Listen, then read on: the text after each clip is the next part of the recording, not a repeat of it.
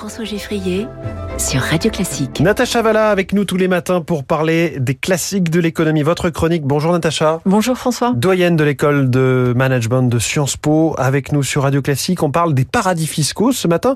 On a un peu en tête ce que c'est, mais quels sont finalement les critères? Alors on a établi des critères de définition des paradis fiscaux, même si c'est pas très très formel. C'est l'OCDE qui s'occupe de ce sujet de façon très très détaillée. Alors il y en a quatre de critères qui sont retenus en général. Le premier, c'est le secret bancaire, c'est-à-dire que dans ce qui est considéré comme un paradis fiscal, le secret bancaire est assez strictement appliqué. Deuxième critère, bien sûr, les questions fiscales, mmh. les taxes. Donc les taxes sur les revenus, sur les bénéfices des entreprises, sur le patrimoine sont en général très faibles, voire même nulles dans certains cas, en particulier pour les non-résidents, qui fait un régime particulier. Troisième critère, les conditions d'installation des entreprises qui sont en général très faciles, assez simples, peu codifiées, peu contraignantes en tout cas. Et enfin, le quatrième critère retenu par l'OCDE, c'est la coopération judiciaire et fiscale entre ces pays-là et les autres États ou en tout cas des forats un peu multilatéraux comme comme le CDE qui sont en général assez assez flous. Oui, une coopération assez inexistante même. Donc ça c'est pour les critères. Qu'est-ce que ça n'est pas en revanche? Est-ce que vous avez une anti-définition? Bah, C'est une bonne question parce qu'en général on fait un amalgame et on sait plus. On met dans le, le sac des paradis fiscaux les pays qui n'en sont pas vraiment. Donc on parle souvent des zones offshore. Ce ne sont pas des paradis fiscaux. Les zones offshore ce sont des des zones qui n'ont pas de régulation très très pointue sur certains domaines d'activité, souvent dans la finance. On parle donc des banques, euh, des compagnies d'assurance, des, fonds, des gestionnaires de fonds, des gestionnaires d'actifs.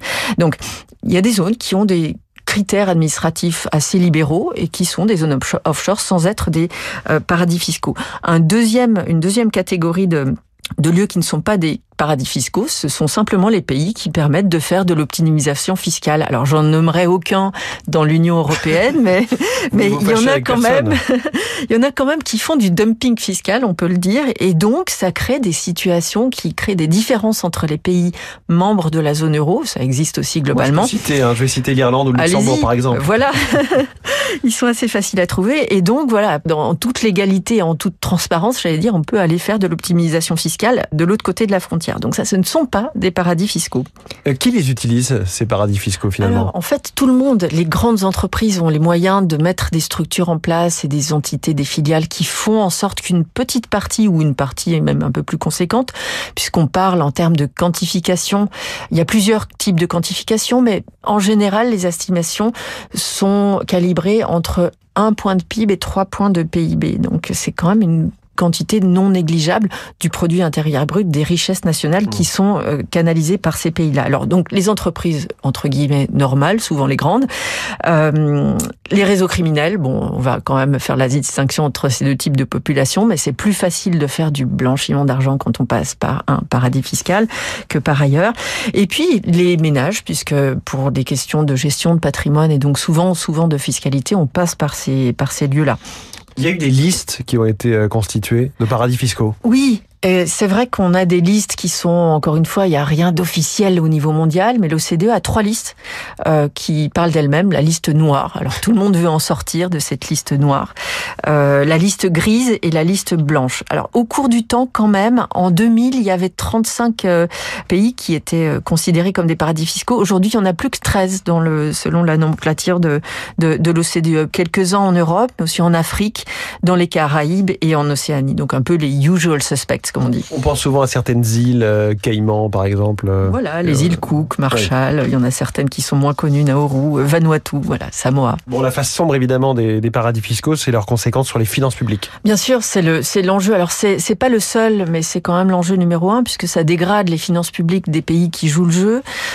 ça ça fait perdre un peu d'autonomie dans les politiques fiscales parce que quand on voit ce qui se passe à côté, on est obligé de prendre ça en compte pour définir un peu son sa stratégie.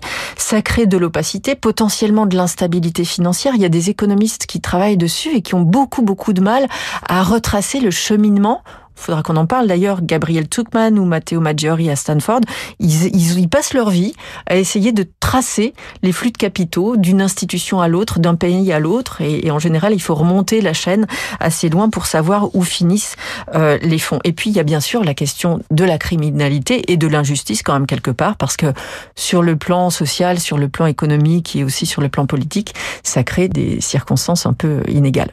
Les paradis fiscaux dans les classiques de l'économie. Merci beaucoup, Natacha Valla. Merci, François. Les classiques de l'économie tous les jours à 6h20.